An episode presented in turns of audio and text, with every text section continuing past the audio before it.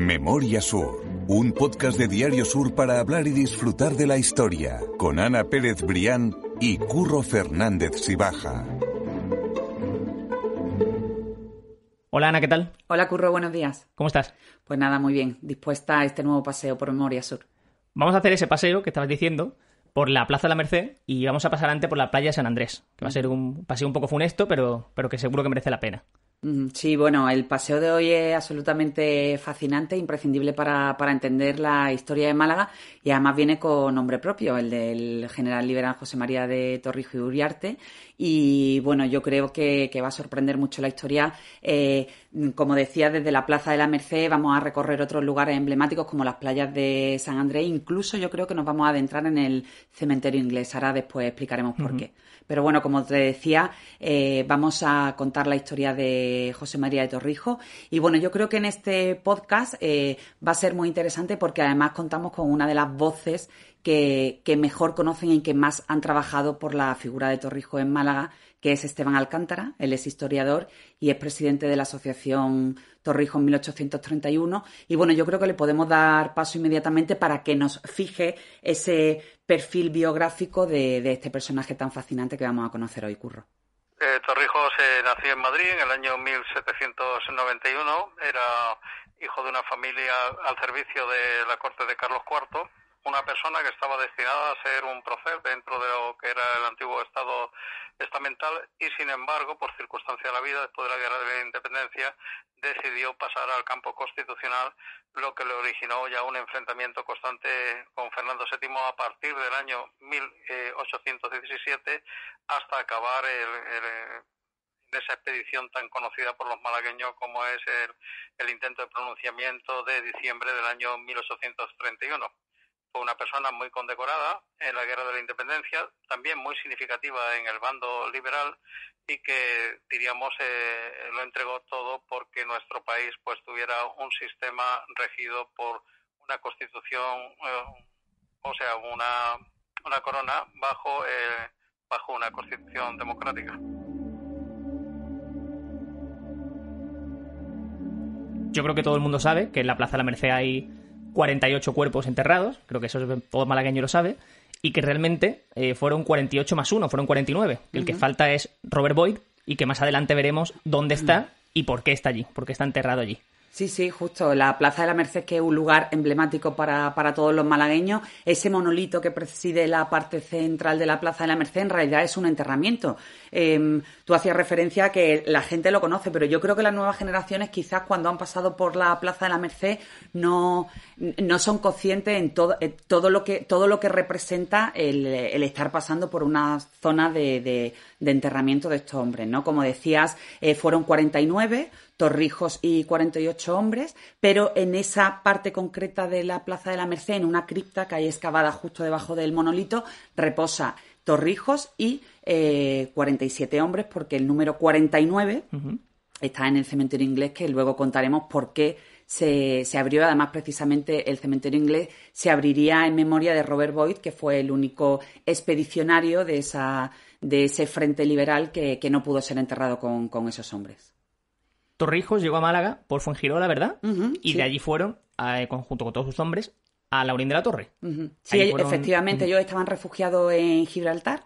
En torno al mes de noviembre de 1831 decidieron dar el salto a Málaga para hacer frente a, la, a, a Fernando VII, a las tropas absolutistas de, de Fernando VII. Eh, como, como decíamos, partieron de Gibraltar por mar para intentar llegar a Málaga, pero fueron sorprendidos en Mijas. Desde ahí emprendieron la huida hacia la sierra y posteriormente terminaron en, la, en Alaurín de la Torre. Y allí, en un lugar que se llama Torre Alquería, fueron apresados definitivamente y fueron conducidos ya a Málaga, en concreto al convento de, de los Carmelitas que estaba en la, en la playa del Bulto. Allí Torrijos esperaba que se solucionara en parte aquella, aquel, aquel enfrentamiento que, o que al menos llegaran a algún tipo de acuerdo, pero bueno, lo único que encontraron fue la muerte.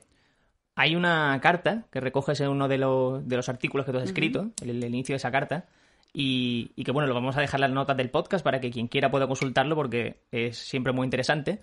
Y esa carta, que está escrita en la noche del 10 al 11 de diciembre, la última noche con vida de, de Torrijos, se la escribe Torrijos a su mujer, a Luisa, uh -huh, a Luisa. Uh -huh. y empieza así. Queridísima mía, voy a morir. pero voy a morir como mueren los valientes. Que es que solo con ese inicio ya Sí, se sí, te bueno, ponen los pelos y- de punta. Imaginad lo que tuvo que ser aquella noche en el refectorio del convento de los Carmelitas, en la, en la zona de, de, mm, del Perchel, cuando, cuando Torrijos ya, ya sabía, Torrijos y su hombre ya sabía que iban a ser, que iban a ser ajusticiados en la, en la playa del Bulto. Entonces, bueno, fue una noche de despedida, de, de mucha intensidad, tal y como recogen las crónicas de la época, donde los hombres estuvieron asistidos también con el, por el padre Vicaría, que fue un, un personaje fundamental en la historia que contamos, y de aquella noche queda el testimonio escrito, eh, eh, fantástico por, por lo triste, pero lo que, por lo que tiene también el documento histórico de aquella carta de Torrijos a su mujer, que una reproducción de esa carta, Curro, está en, en el Ayuntamiento de Málaga, en la casa principal de todos los malagueños, en el despacho del alcalde. Tiene esa reproducción de la carta y la verdad es que es emocionante poder verla y ver cómo Torrijos se despedía de su mujer.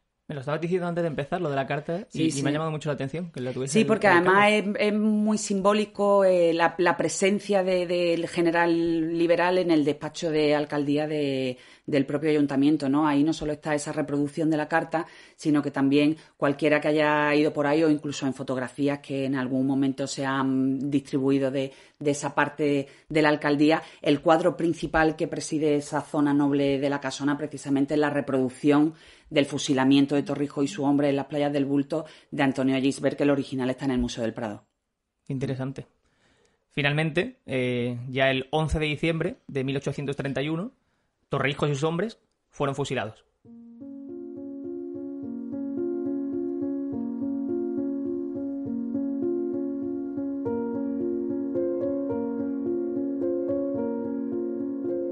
11 años más tarde se inaugura la plaza y el monolito, que es el que hoy conocemos en la, en la Plaza de la Merced.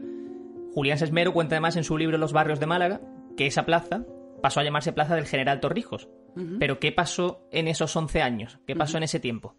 Bueno, mira, hay que tener en cuenta, estamos hablando del año 1831, que efectivamente es cuando, cuando eh, Fernando VII da la orden de ajusticiar a Torrijos y a todo su hombre, fueron fusilados en, eh, al amanecer en la playa del Bulto. Estamos hablando de una época mm, absolutamente convulsa en la, en la historia de, de España.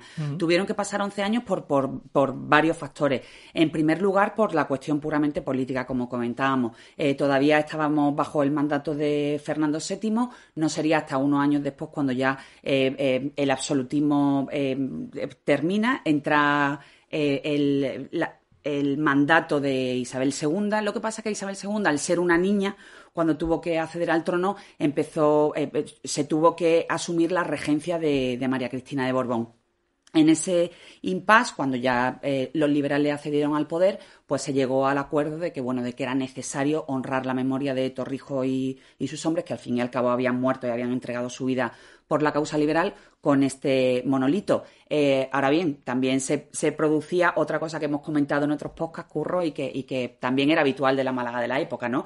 Que es que no había fondos suficientes, no había dinero para, para hacer el monolito. Aquella obra se proyectó, fue obra del arquitecto Rafael de Mijana, que es muy conocido por otra plaza que también tenemos, te- conocemos y queremos de, del centro de Málaga. Y bueno, pues eh, eh, el- el- el- la proyección del monumento fue así, pero se tuvo que hacer inclu- incluso una acuestación popular para que los malagueños participaran en, esa, en, en- en ese coste de- del monumento. Yo tengo aquí algunos, algunas notas de, la época eh, que son bastante curiosas porque se hizo por una acuestación por- pu- popular, se emitieron 16.000 par- participaciones a 5 reales cada una y se llegaron a recaudar ocho- 80.000 reales. Entonces, 60.000 fueron para terminar el monolito y el resto para, para esos premios, para esos premios con los que se animaban los malagueños a participar. O sea, una acuestación que es básicamente como un sorteo. Sí, como una rifa, lotería, una rifa, como una rifa popular, justo. Mira, entre los más cotizados estaban qui- eh, 500 duros del primer premio, pero también, bueno, se rifaban un caballo, una escopeta, una mantilla o incluso un juego de café de porcelana china. Yo creo que eso da una idea eh, muy simbólica de lo que representaba cualquier obra en la época en, en Málaga, ¿no? Que, que era necesario la participación de la ciudadanía porque si no, muchas de esas cosas no se hubieran podido llevar a cabo. Eh, es curioso, o sea, pensar que la Plaza de la Merced, como la conocemos hoy, en su origen está recaudado, su, su Sí, está recaudada por, por una rifa, que suena surrealista, pero es completamente Sí, cierto. es muy curioso. efectivamente, y se tardó 11 años, como comentábamos, por esa, por esa cuestión puramente política, convulsa de, de la época, pero también por una cuestión eh, exclusivamente económica. Mm. Si nos detenemos en ese monolito, en su diseño, en, su, en sus bocetos iniciales, obviamente hay que hablar de Rafael de Mijana, como dices, que además fue un hombre que estuvo a las órdenes, ¿verdad? De, Sí, sí, justo. de, de Torrijos. Llegó a luchar con Torrijos y Eso entonces es. para él era un, una- un proyecto que, que, en el que no solo eh, volcó toda su profesionalidad como, como arquitecto y como diseñador, sino que tenía para él un carácter personal y simbólico muy importante. La verdad es que el, el- el monolito es muy bonito, es muy, muy elegante, muy señorial, pero es cierto que tuvo varios bocetos. En un principio hubo un encabezado, ¿verdad?, que estaba eh, coronado por la figura de una mujer, hasta llegar al que finalmente existe todavía de hoy, que es una corona de laurel. Sí, sí. Eh, ¿Qué sabemos de ese, de ese monolito? ¿Qué me puedes contar? Efectivamente es un obelisco, eh, un, un obelisco que, que- que- que se erige en medio de la Plaza de la Merced que, que- y que tiene en, en- en sus tramos, en sus tramos hacia eh, en ascensión, tiene las 49 coronas de laurel que recuerdan a cada uno de los 49 hombres que dieron su vida aquella noche en la playa del Bulto. Y como curiosidad decirte, Curro, que cada una de esas coronas de laurel fueron forjadas en la, en la ferrería de otro personaje que ya hemos comentado aquí en este podcast, fascinante igualmente, que fue Manuel Agustín Heredia. Eso es en el segundo episodio, que quien quiera repasarlo Sí, es, sí, es ahí lo interesante. Lo que también tiene participación activa en el, en el monolito es la propia playa de San Andrés, ¿verdad? O sea, que tiene una relación con él. Sí, justo, como, como elemento simbólico y de recuerdo al lugar donde murieron Torrijos y su hombre, se trasladó parte de la arena de esa playa para que formara parte de la obra del monolito, con lo cual en, en- en su, en, en esa base del monolito hay parte de la, de la playa de- de- del bulto. A mí me llama mucho la atención este tipo de cosas porque vamos a otras ciudades y podemos pensar que, que el simbolismo que tienen allí los monumentos, pues que no lo que tenemos quizás es Málaga o no es tan importante, pero que, que sí, que sí que existe. Sí, sí, absolutamente. es muy Toda, y cada una de las cosas están pensadas, tienen su sentido y bueno, yo creo que merece la pena ser conocidas porque al final cuando conoces esta historia ya nunca más paseas por la Plaza de la Merced con los mismos ojos. Además, de verdad. Los cuerpos, hasta que estuvieron finalmente en la cripta de la Plaza de Merced, estuvieron eh, previamente en el, en el cementerio de San Miguel, ¿verdad? Estaban Torrijos, López Pinto y, y Flores, Flores Calderón, Calderón. exactamente en nichos, y el resto de, de los cuerpos estaban en una fosa común, todos menos uno, que era el de Robert Boyd. Justo ahora lo vamos a contar. Robert Boyd fue el único expedicionario que era de origen inglés y que ocurre que en la época no podían compartir suelo sagrado en la muerte, no podían compartir suelo sagrado católicos y anglicanos. Entonces, ¿qué ocurrió? Que p- por una cuestión también de honrar la memoria de Robert Boyd se decidió abrir el cementerio inglés de Málaga, que es otro lugar maravilloso que tenemos muy cerquita, que también recorreremos en podcast posteriores, pero que efectivamente Robert Boyd fue la primera persona que fue enterrada oficialmente en el eh, cementerio inglés de Málaga y además en una en una parte del Camposanto que fue la parte original eh, donde si bueno si nuestros oyentes han tenido oportunidad alguna de, de- de visitarlo llama muchísima la atención porque esas primeras tumbas curro del cementerio inglés están eh, hechas con conchas de, de la playa y entonces llama mucho la atención y alguien se puede preguntar por qué ese, ese símbolo, ¿no? Volvemos siempre a los símbolos. Y era porque antiguamente, como efectivamente los anglicanos no podían compartir suelo sagrado con los católicos, se les enterraba en la playa. Ah, pues no se les sabía. enterraba así, se les enterraba de pie en la arena. Bueno, imaginar qué, qué- qué poca dignidad para enterrar los cuerpos, porque no podían ser enterrados en los cementerios. De ahí surge la necesidad con el cónsul británico de abrir un camposanto para que los anglicanos también pudieran descansar de una manera eh, digna. Y por eso ese guiño en las primeras tumbas de las conchas de la playa donde anteriormente eran enterrados. Mira que nos documentamos antes de empezar, pero sigue sorprendiéndome tú a mí con, con este tipo de, de Sí, cosas que, sí. que no, que no lo sabía. Me, parece muy, muy guay. El cuerpo de Torrijos sí salió entre 1831 y 1842, un par de veces del cementerio de San Miguel, porque con todas esas revueltas Sí, sí. de los carlistas había una inestabilidad. Y, y ese cuerpo eh, salió del cementerio y sí se supone que se sabe dónde se fue, pero eso nos lo va a contar Esteban Alcántara. No nos tenemos que olvidar que España en el siglo XIX estuvo sumergido en las tres guerras carlistas, ¿no? Y, y en la primera de ellas, el general Gómez, muchas veces los andaluces o los malagueños podemos creer que las guerras carlistas no nos tocaron. Es decir, que estamos muy lejos de Navarra y del País Vasco. No, no, no. El general Gómez llegó hasta, hasta la provincia de Málaga con su ejército carlista. Y entonces eh, los liberales de Málaga, temiendo precisamente que, que Torrijos, eh, o sea, que se profanaran, que llegaran los carlistas aquí, se profanaran las tumbas de liberales significativos, como era el caso de Torrijos, pues eh, Mijana y también Newman, Newman que era el apoderado de Luisa Sainz de Vinegra, entonces viuda de Torrijos, decidieron sacarlos un par de veces del cementerio San Miguel. Nunca supimos o no sabemos el lugar exacto donde estuvo ese féretro en esos días, pero sí, más o menos fue esa zona del Peñón del Cuervo.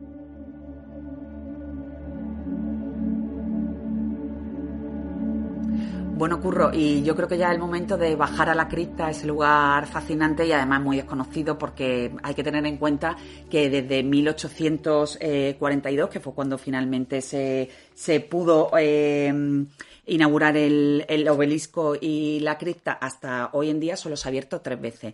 Una se abrió en la Segunda República, otra aproximadamente en la transición y una tercera el 27 de septiembre de, de 2005. Había una preocupación, Curro, lógicamente estamos hablando de una zona eh, que, te, que, tenía muchísimas humedades y había mucha preocupación por parte de los técnicos que, que estuvieron en la, en la, apertura y en, el, y, en, y en la supervisión de cómo se los restos, porque en la en las inundaciones que hubo en Málaga a finales de los años 80, pues sí se tenía la intuición de que aquellas inundaciones hubieron, mm, tuvieron que afectar de algún otro modo a, a, ese, a esa zona de enterramiento donde además las cajas que contenían los huesos del de, eh, general Torrijos, eh, Flores Calderón y López Pinto y el resto de, de los hombres eran de madera. lógicamente todo el mundo se puede imaginar el efecto que tiene el agua en, lo, en los cofres de madera. Efectivamente, aquella aquella expedición se hizo, bueno, aquella solemne sumación de los cuerpos, ese 27 de, de, septiembre de 2005,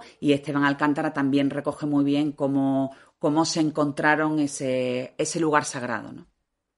Bueno, nos encontramos cosas significativas. Por ejemplo, había una cosa que a mí particularmente me llamó muchísimo la atención y era que eh, la caja de Torrijos se había reventado en algunas partes, igualmente por la humedad, por la acciones de la humedad, se había abierto por debajo y algunos huesos de Torrijos estaban cayendo sobre el féretro de López Pinto, su compañero, teniente coronel de artillería y amigo leal de Torrijos, y curiosamente también estaba abierta la de López Pinto, con lo cual algunos huesos de Torrijos se estaban mezclando con, con, lo de López Pinto. Para mí eso fue muy emocionante, claro, luego hubo que actuar con muchísima pericia, allí estaban eh, los servicios operativos del Ayuntamiento de Málaga, el director de Parcemasa, porque también le incumbían aquellos restos, y bueno, y hubo que operar con, con muchísimo acierto para que no se mezclaran los restos, sobre todo de Torrijos y López Pinto.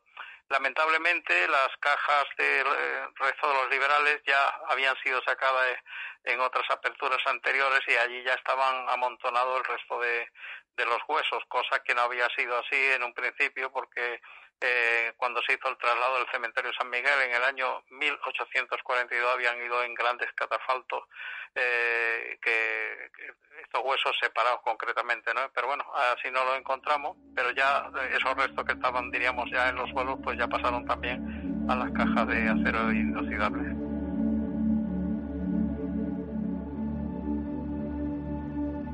Ya como curiosidad, Ana, nos ha contado también Esteban que solamente a Torrijos, solamente a su mandíbula le faltaba un diente, que decía uh -huh. que para un hombre de 40 años de esa época sí, sí. y militar es bastante reseñable. Sí, sí, además con la vida que llevó se llamaba mucho la atención que su dentadura estuviera en tan buena en tan buen estado, ¿no? También encontraron otras cosas curiosas como uh -huh. parte de la botonadura de, de, la casaca que llevaba Torrijos la noche que fue ajusticiado y que fue, bueno, debidamente eh, recogida, archivada y que ahora se exhibe un bot uno de esos botones de, de madera en, en, la zona de la Alcazaba, ¿no? La, la custodia, la, la, arqueóloga municipal que es Fanny de Carranza y que también tuvo un papel primordial, ya lo ha contado Esteban Alcántara, en esa exhumación de los cuerpos aquel día de septiembre de 2005.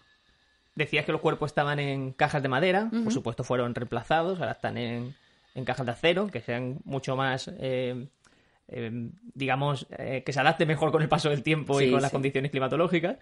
Y, y, también es interesante, eh, si alguien quiere verlo, cómo es esa cripta por dentro, porque tú publicaste un tuit hace cuatro años, que vamos a dejar en las referencias, uh -huh. en las notas del podcast, por quien quiera verlo, con una imagen de, cómo es esa cripta. Sí, sí, eh, la verdad es, que es bastante sobrecogedora. Aquella imagen tuvimos acceso cuando publicamos una de las primeras veces la historia de Torrijos y, bueno, ahí está para, para compartirla porque yo creo que, que es impresionante, ¿no? Esa cripta eh, de forma con, con, ese techo bajo y después las tres cajas eh, desnudas de, acero inoxidable, eh, protegidas del paso del tiempo y ya así de todas las humedades, pues yo creo que, que invita al recogimiento y a esa reflexión de lo que representó Torrijos en la historia no solo de Málaga, sino en la historia de España.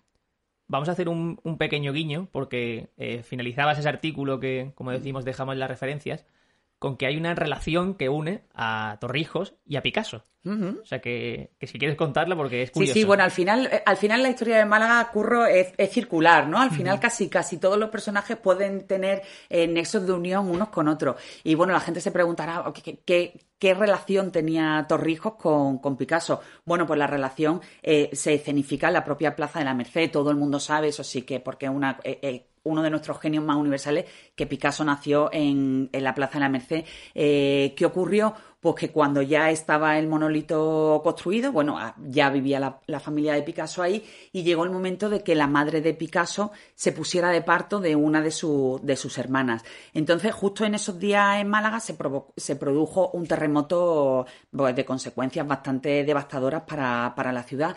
De hecho, si la gente va a ver el monolito y se fija en uno de los últimos tramos, verá que uno de esos tramos efectivamente está movido. Está movido por el efecto que tuvo el terremoto y que, bueno, y que después las autoridades de la época decidieron no, no corregirlo para que quedara ese recuerdo del terremoto. ¿Y por qué tiene la relación Picasso? Pues porque en aquella noche del terremoto ya la madre de Picasso, casi casi fuera de cuentas de su hermana, salió a refugiarse en casa de uno de los vecinos ilustres de la plaza, otro de los, de los grandes vecinos de los que también hablaremos, de Muñoz de Graín del pintor, y bueno, incluso a la hermana de Picasso, cuando nació, se le conocía como la Terremotico, en recuerdo de aquel seísmo que, bueno, que sorprendió a todos los vecinos de la Plaza de la Merced y de Málaga.